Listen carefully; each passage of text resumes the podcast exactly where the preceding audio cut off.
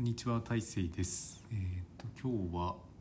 えっ、とまたメモの整理をしながら実況をしたいと思います。えっ、とまあ、メモいくつかあって、まあ今回は少なめかなと思いますけど、えっ、とどうしようかな。そう今日えっ、と実習の授業をしていてそのシーケンス制御っていうなんていうかな電気回路をなんか配線とかつないでその、まあ、例えば自動ドアとかエレベーターみたいなものの基礎になる制御の実習をしていたんですけどそれちょっと分かったことというか気づいたことがあってそのものを理解する感覚特にものづくりにおいてものを理解する時の感覚がえーっとなんていうかな。その人のえーっと脳に独自の世界というかその人の世界があってその世界を、えーっと現実の世界に合わせるっていう感覚。これがその理解をする感覚だなっていうのが分かりましたというか気づきました。でものづくりだと特にその資料にやり方っていうのは書いてあるんですけど、まあ、説明書みたいなので書いてあってそれをまあ完璧に理解してれば別にえーっとなんていうかな。全然難しいこと書いてないんですけどただそのやっぱりものづくりでその経験がないと分かんないので、えーっとまあ、ドリル使って穴の開け方とかその取説見ても全然分からなくて自分で体験してみないと分かんない。っていう感じですね。で特にそのなんていうかな。電子工作においてはえーっとなんていうかなそのごく簡単なことでも実際やってみないと分からなくてそのしかもその2つを組み合わせたものをなんか課題に出してたんですけど自己保持回路とタイマーっていうのを組み合わせたものちょっと応用の課題なんですけどその一つ一つの課題は学生は理解してるんですよね。でその2つを組み合わせた途端に分からなくなる。でまあ、応用できてないっていうことはその完全に理解できてないっていうことだと思うんですけどでそれもまあヒントを与えてえっ、となんていうかな。課題としては解けてる状態にしてもやっぱりなんか納得できてないというか腑に落ちるまでその解釈できてないというか。で、えーとまあ、いくつかその自分の中で仮説を考えてその目の前の現象と自分の解釈を合わせてそれが一致した時にようやく分かったというアハ体験みたいな感じになってたというところでそのなんていうかなやっぱり自分の手を動かしてその自分の認識というかその自分の世界を、えーっとアップデートしないとその理解っていうところには至らないんだなというところでこの感覚ってすごい大事なんじゃないかなと思いました。うーんとまあ世界がずれてるっていうか世界の認識でずれてるまあそれは天動説とか地動説がそれと同じような感じだと思うんですけど。うんとまあ手を動かさないとその感覚つかめないっていうことがあるなと思いました。っていうのが一つ目ですね。で、まあ、あとは今日はその J 松崎さんというそのタクシタスクシュードクラウドというソフトの開発者の人のブログをまあちらっと見てで、まあ、習慣を小さく始めて育てる感覚とかあとはまあ最近思ってたことでそのなんていうかなメモとかもそのプログラミングみたいにその再利用できるようにした方がいいなという感覚があってそれをえっ、とあれやな API を作るようにノートを書くっていう記事があってまあ大体同じようなことを考えられてるなと思いました。うんそうだそのメモとかアイディアとか、まあ、こういった発言とかもその、まあ、プログラミングだと再利用してどんどん積み上げていくというか複雑なことをしていくっていうふうになってて、えー、と自分の中だとそのオブジェクト指向というそのプログラミングの考え方があって、まあ、そういったものもそのメモとかノートとか取る時に、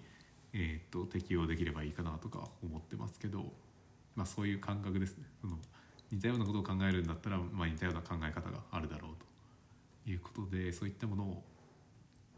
えー、とアイディアの整理とかにも応用していきたいと思っています。ちょっとまだ具体的な方法と方法論としては考えてないんですけど、まあ、発想の考考え方としては、まあ、どんどん再利用可能性再現性を高くしていくっていうことですね。えー、っ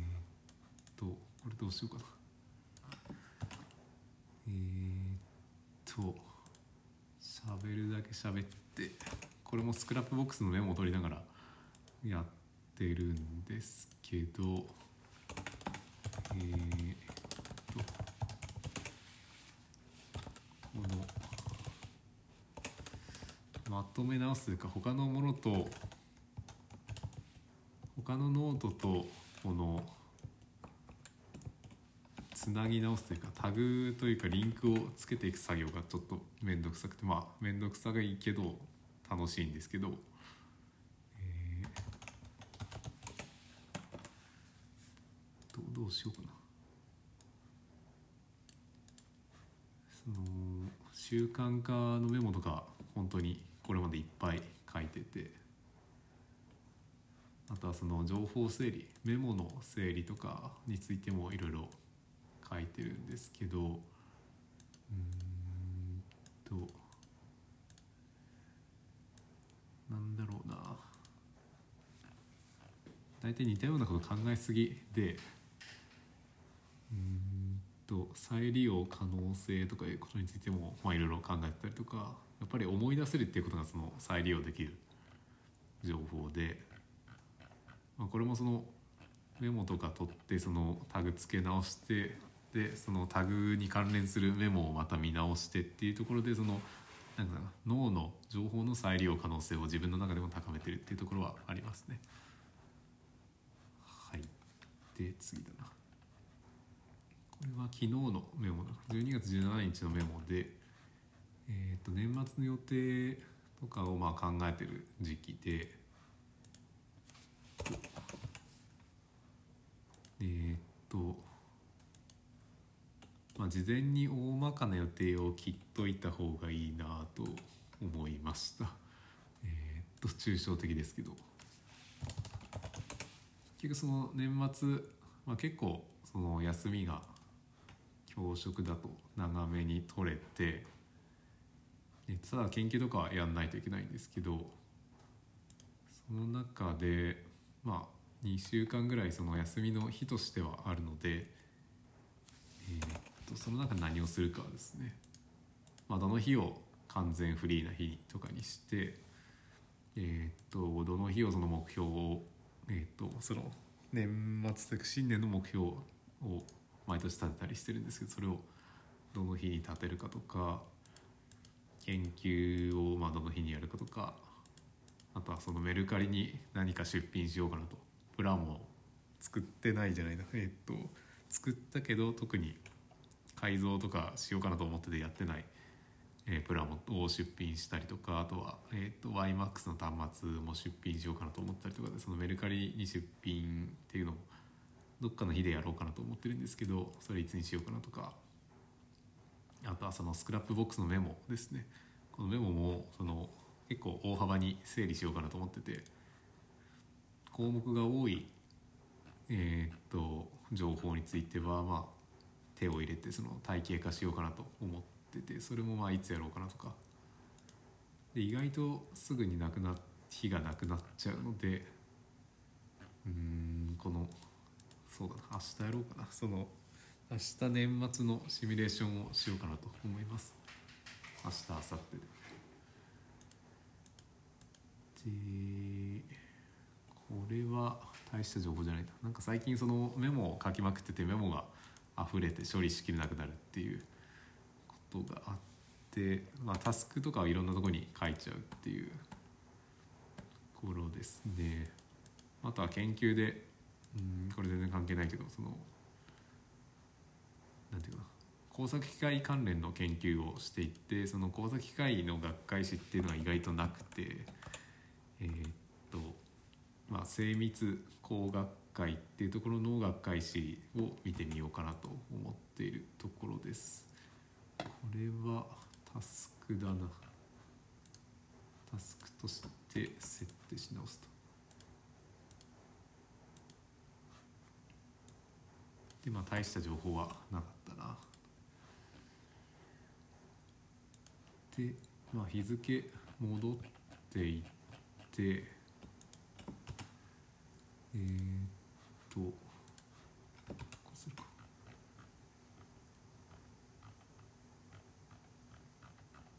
16日のメモですね。そう iPad のロック画面をスキップしたくてその電源つけたらそのまま作業できるようにしたいんですけどそれがうまくいかないというかそんな機能がないみたいでまあ脱獄すればできるみたいですけどうんその立ち上げてえーっとなんていうかな。立ち上げるたびにそのロック解除するっていう動作がこう蓄積すると結構無駄なんじゃないかなと思ってて。うん。そのロック画面って相当人類を無駄にしてるような気がしてて。でスマートフォンの方はなんか指紋認証がハード的についてるのでそれで押したらもう特になんていうかホームボタンみたいなのを長押しするだけでえーっとロック画面スキップできるんですけど。iPad Pro がそういうところにはまだ至ってない、まあ、Face ID 使えばいいのかもしれないですけどその角度によっては使えないのでまあ嫌ですね。まあ、次の話題でえっ、とその他の先生のえっ、と授業の様子を見た見学して結構学びがあったっていう話でやっぱりその自主的にその学ぶっていうのが研修のあり方かなと思ってますね。でなんかその他の先生の授業を見た時の様子というか感想みたいなのを書いて出さないといけないんですけどまあその提出物を課すのもまあいいんですけどそれ集めたところでその人集めた人って別にそれ見て何も面白くなくてその提出する提出した人まあ今回だと自分がその文章を書いてその自分の中でやっぱりその思い出せないといけない。忘れちゃいけないっていうことですね。だからそのなんか提出物を出すことはまあ意味あるんですけどその内容について深く見ることっていうのはあんまりなんていうかなスマートじゃないなと思ってます。あとはその先生同士も未熟なのでやっぱり。先生はえーっとなんていうかな。で未熟なので学ばないといけないんですよそれは、えーっと横のつながりで学んでいくっていうことかなと。その対等な関係ですね。そういったのが大事になってくるなと思ってます。でまあこれがなかなか難しいんですよね。そのやっぱり上下の関係になっちゃうっていう気がします。で次は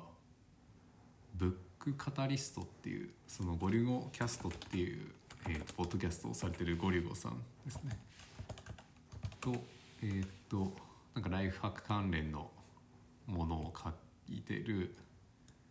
えーっとラシタさんかな。クラシタさんという方のえっとなんか読んだ本について語るポッドキャストでブックカタリストっていうのがあります。ありました。でまあカタリストって何かなと思って調べると、まあ、触媒っていう意味で何かを語る人っていうわけではないですね。えーっとチームラボっていう会社もなんかそういうカタリストっていうなんていうかなアイディアとかを出すような人もいるみたいでそういう役職があるみたいで。でここで喋られたのがなんか、えーと「ダーウィン・エコノミー」という本についての感想をされてて、えーとホッケー選手は全員ヘルメットをつける方がいいと全体最適になるっていう話ですね。まあ、これ一人がヘルメットを外すと、まあ、その人は有利になるんですけどまあ、全員がヘルメットを外すと全員危ないっていうか怪我をして危ないとかいうところでそのまあこれを政府とかに置き換えるとその何らかのサポートをしてあげないといけないとか人間に自由を与えてるろくなことがないかなっていう、えー、と自分のよく思いつく考えと似てるんですけど。結局その人人間に自由を与えてもなんていうかな。全体最低にはならないので一定の拘束というか枷があった方がいいなというところですね。まあ、ただ自由主義と反するのでうんそれがちょっと何とも言えないところですけど。公共の福祉に反する場合は制限が必要っていう感じですかね。でまあこれも踏まえて最近その読書をしてそれを誰かに報告するタイプのポッドキャストが面白いなというふうに感じてます。えー、っとなんか YouTube の一人で本を解説してるのよりも全然面白くて何て言うかな分かりやすく伝えるだけじゃなくてその本の内容と読者のっていうか話してる人の経験とか感覚みたいなのがあって何ていうか温かみのあるメディアなのかなと思いますけどまあえっ、ー、と例えばえっ、ー、とまあよく聞いてるその古典ラジオっていうのもまあある意味そのまあこれはもうその次元を超えてる感じはするんですけどその本を一応読んででそれを、えーと、まとめて要約して話してると。で武田鉄矢さんの「朝の三枚おろし」っていう番組も、まあ、それで本読んでその中でその武田鉄矢さんと水谷香奈さんの掛け合いで、えーと、番組が成り立ってると。でさっきの「ブックカタリスト」っていうのも同じパターンですね。あとは新型大人ウイルスというその樋口さんがやられてる番組の中でえー、っとそれもその中のその本のコーナーがあってえー、っとでえー、っとその本の解説のコーナーがやっぱりなんか学びが深いなという気がしますね。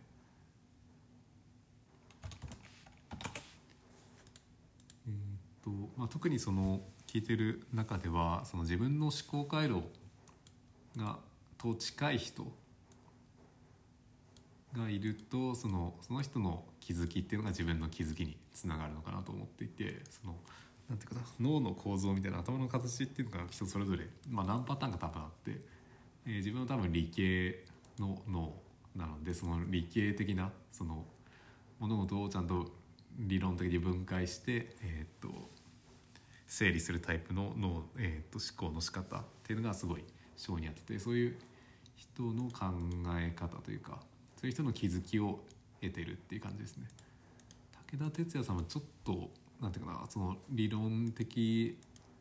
なところも、まあ、あるんですけどなんか感情的というかなんていうかな物語的に、えー、と文系的に世界を理解するっていう傾向もあるのかなと思います。で次のメモはえー、っと実現可能性と納期っていうところで、まあ、前もなんか話したんですけどその納期が最大の設計仕様っていうところでそうですね。納期は最大の設計しようっていうところと重なるんですけど、えー、っと結局夢を描いても実現できないと意味がなくてでなんていうかな半歩先じゃないとダメだっていうことですね。そのサッカー漫画の「青足」を読んで気づいたんですけどこれもまあその青足の巻末のインタビューの記事だったかなえっ、と結局その半歩先の夢というか理想じゃないと人々が想像できなくて2歩先とか1歩先とか2歩先とか行くともう誰もそこに追いつけない。のでそのギリギリ想像できる範囲の未来を提示してあげて、えー、とそれを達成するっていうのが、えー、とクールな問題解決になるのかなと思います。そのいい例としてそのイーロン・マスクのあのテスラかな？あのクルードラゴンですね。クルードラゴンとかテスラとかあの辺りが結構ギリギリのライン。でえー、っとやっぱりその達成できることっていうのがその研究でも結構大事なところで研究テーマとしてもやっぱりちゃんと実現できることを追いかけるっていうところがその、まあ、半歩先半歩先でちょっとずつ進んでいくっていうことですね。そういうのができないとダメっていうのがあります。で、えっ、と次の話題は会話と戦いは似ているっていうことで、まあ、これもなんかあんまり面白くないな結局そのコミュニケーションってレベルが合ってないとダメでこれもなんかポッドキャスト聞いてて思ったのかなと思うんですけどその面白いポッドキャストっていうのはその話してる人と,、えー、と聞いてる人のレベルがなんか合うところなのかなと思ってて、まあ、さっきの何だったかな。えっ、とあれだな。読書感想報告型のポッドキャストが面白いとかいうのと似てるのかなと思うんですけどえっ、と読書感想うんとまあ相手に伝えるっていうことで相手のレベルを合わせると。でしかもまあその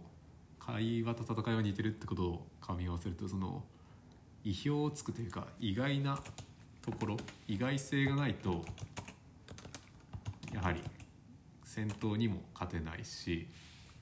面白さも得られないということでそのちょっとずらす、まあ、半分ずらすっていうのがえー、っと面白い。やり取り戦いでも会話でも面白いものなのかなと思いますそもそもまあ戦いも、えー、と会話もコミュニケーションなのでまあそれは似てるっていうか同じものなんですねそもそも。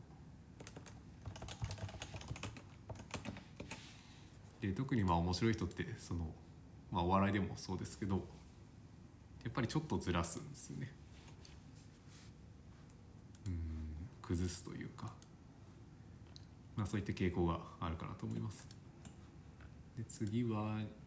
12月15日の気づきでえー、っと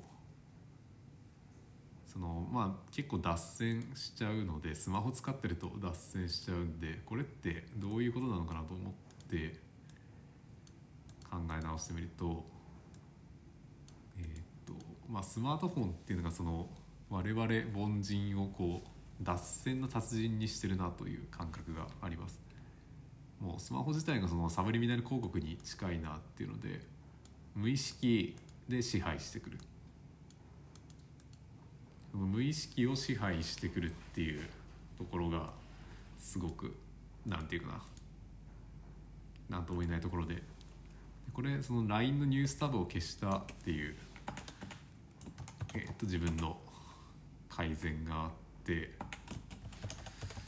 そのニュースのタブを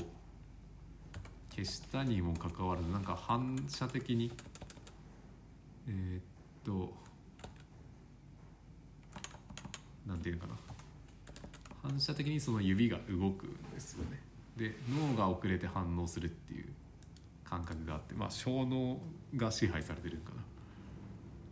本当にアプリに体がコントロールされてるっていうとこがあってまあもはやその無意識に動けるっていうことは達人っていうことなんですよね。まあそのアプリじゃないスマホに自分がその脱線の達人にさせられてるっていうところがまあ監視資本主義というやつですね。AB テストで自分たちを脱線の達人にされてるしようとしてるのが、えーと、GAFA であったりうんなんていうかな、まあ、そういう広告を見せようとしてくる人たちのうん戦略なんですよね。でやっぱりその、まあ、マーケティング4.0とか言われてるえー、っとあれないかな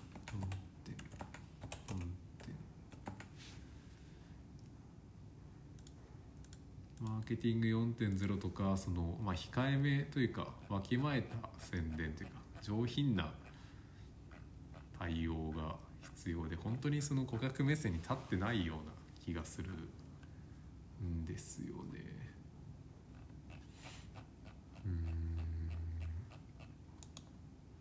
もうちょっとその真のマーケティングみたいなところを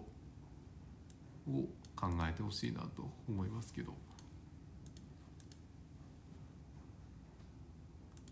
で次のテーマですね。あとはまあその部屋のネット住んでるところの部屋に、えー、と固定回線を引いてであとはモデムじゃないな。アクセスポイントですね。W i f i のルーターも w i f i 6 w i f i 6っていうかな。それ対応のやつにして見るとなんかかなり速くなってたような気がしてえー、っと。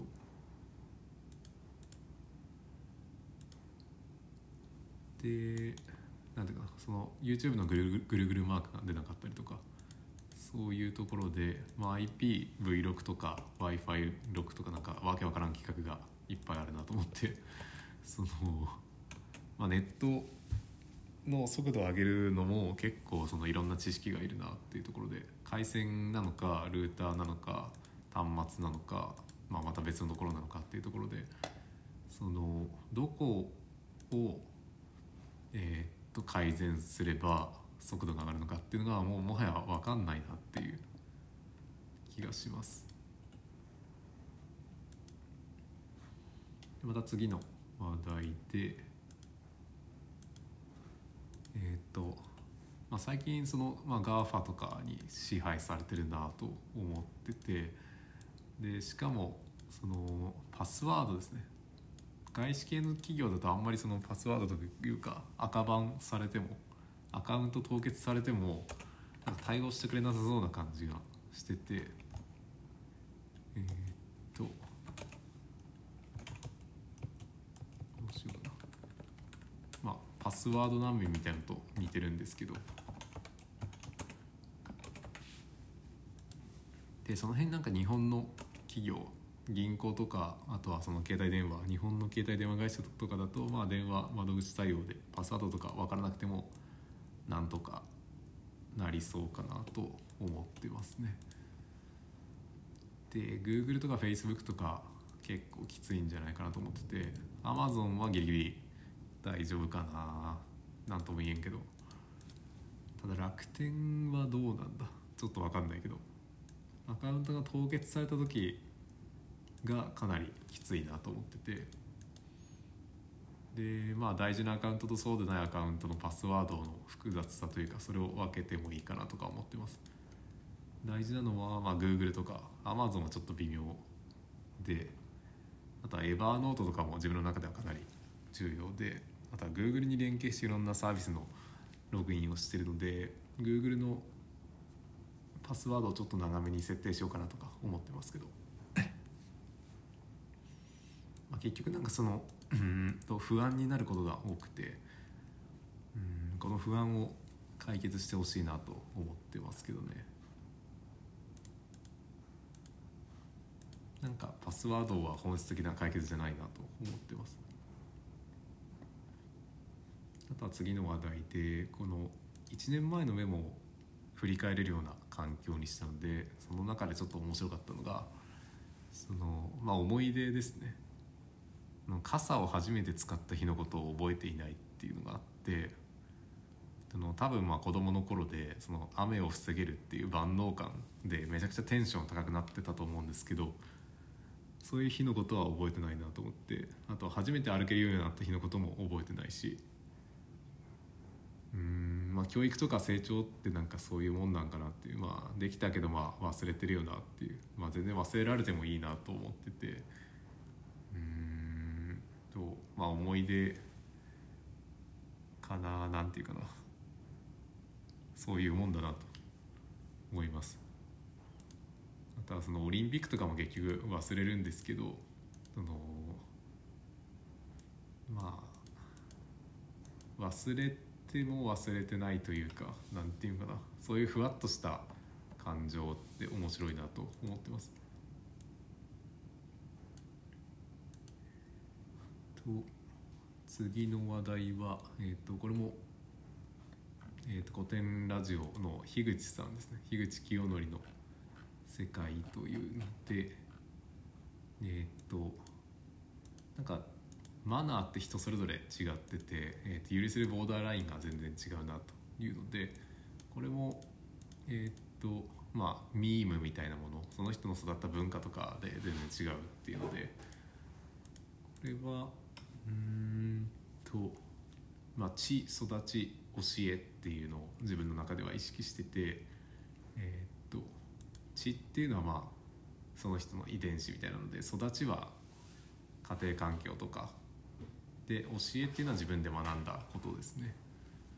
知と育ちっていうのがもう生まれによって変わってくるので自分で変えるのはその教えの部分しかない。で地と育ちでほとんど多分そのマナーとかルールとか許せるラインが、えー、と変わるので、まあ、それは人それぞれ違うなと思います。あとはみんな人それぞれ、えー、と自分が普通だと思ってるのでその普通と普通の間での争いっていうのはやはりなんていうかな解決できない問題かなと思いますけど、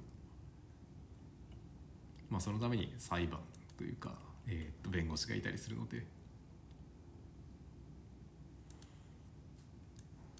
で、まあ、次の話題でえっ、とまあ自分の中での体調不良とかの感覚でその牡蠣のアレルギーがあってで意外とまあカキフライ1個ぐらいは大丈夫だったなと思いますね。えー、っとこれも丸亀製麺でうどん食べた時にまあカキフライがあったので1個食べてみたっていうので1個だと全然アレルギーの症状が出なくて何個か食べるとアレルギーが出るんだなというのもまあこういうのも何て言うかな最近その体調不良の記録も、えー、とスクラップボックスのメモに書いてるのでそういう記録自分の体調不良の記録とかをちゃんと載せとくとすごく便利だなということを感じています。まあ、最近だとぎっくり腰とかですね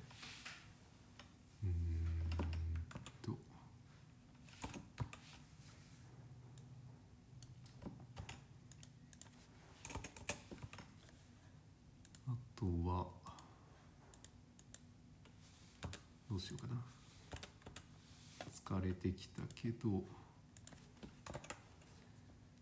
卒検の学生のレベルの話はまあちょっと置いとこうかなと。まあ自分が高専の学生時代の時にえっと後輩で一人でなんか卒検3テーマやってる人がいてうんとまあ、このぐらいの人がいるんだなっていうのは改めて感動したというか まあ誰しもがそこは目指せないけど、まあ、頑張ればそのぐらいいけるんだなっていうのを忘れないようにしたいなと思いました。で次はそう落書きの効能というか何も考えずにこう落書き書いてると結構落ち着くなということを発見してでそれでまあちょっと書いてみたっていうので、まあ、ブログの方に落書き載せたりしてるんですけどなんか顔ですね。目と鼻じゃない目と口書いてればなんか顔に見えるのでえー、っとまあそのなんていうかな。ちょっと落ち着きたい時とかリラックスしたい時はなんか落書き適当にして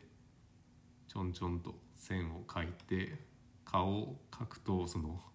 何でも顔に認識されるのでいいかなと思います。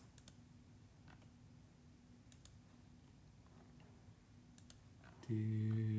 12月14日のメモ。でこれが最後のメモかな。古典ラジオのまた番外編の話で。えっ、と田口和成さんというなんか偉大な方が古典ラジオの番外編に参加されてて社会起業家ボーダレスジャパンというえー、っと企業を運営されててなんていうんかな、まあ、とにかくそのすごい人で志と行動の距離が近いと古典ラジオのヤンヤンさんが言われてましたけどえー、っとまあ、社会を改善したいっていうところでは、まあ、自分と志の方向性は一致してるんかなと思ってますけどとにかくまあ自分で起業してもまあ生涯で1年に1個ぐらいしか作れないから30社ぐらいしか作れんなという話で、まあ、それをもう年に100社ぐらい作りたいとかそういうふうな発想ですね。でそのためのシステムをすごい考えられててでそれを実現してるっていうすごい人だなと思ってなんかその強烈なシステム思考っていうのを感じましたねその物事を抽象的に捉えてまあそれをうんとなんていうかな実現していくっていうすごいその抽象化能力が極めて高い人でえっとまあ起業家ってこういう感覚なんだなと思いました。やっぱりなんか何か極めるとその抽象化能力が高くなりすぎる。でそういう人は多分何してもうまくいくんだろうなと思いますけど。もう本当の真の起業家だなと思いました。ということでえーっと今日のメモの整理ははいこのぐらいで終わりですね。ということで、えーお疲れ様でした。ありがとうございました。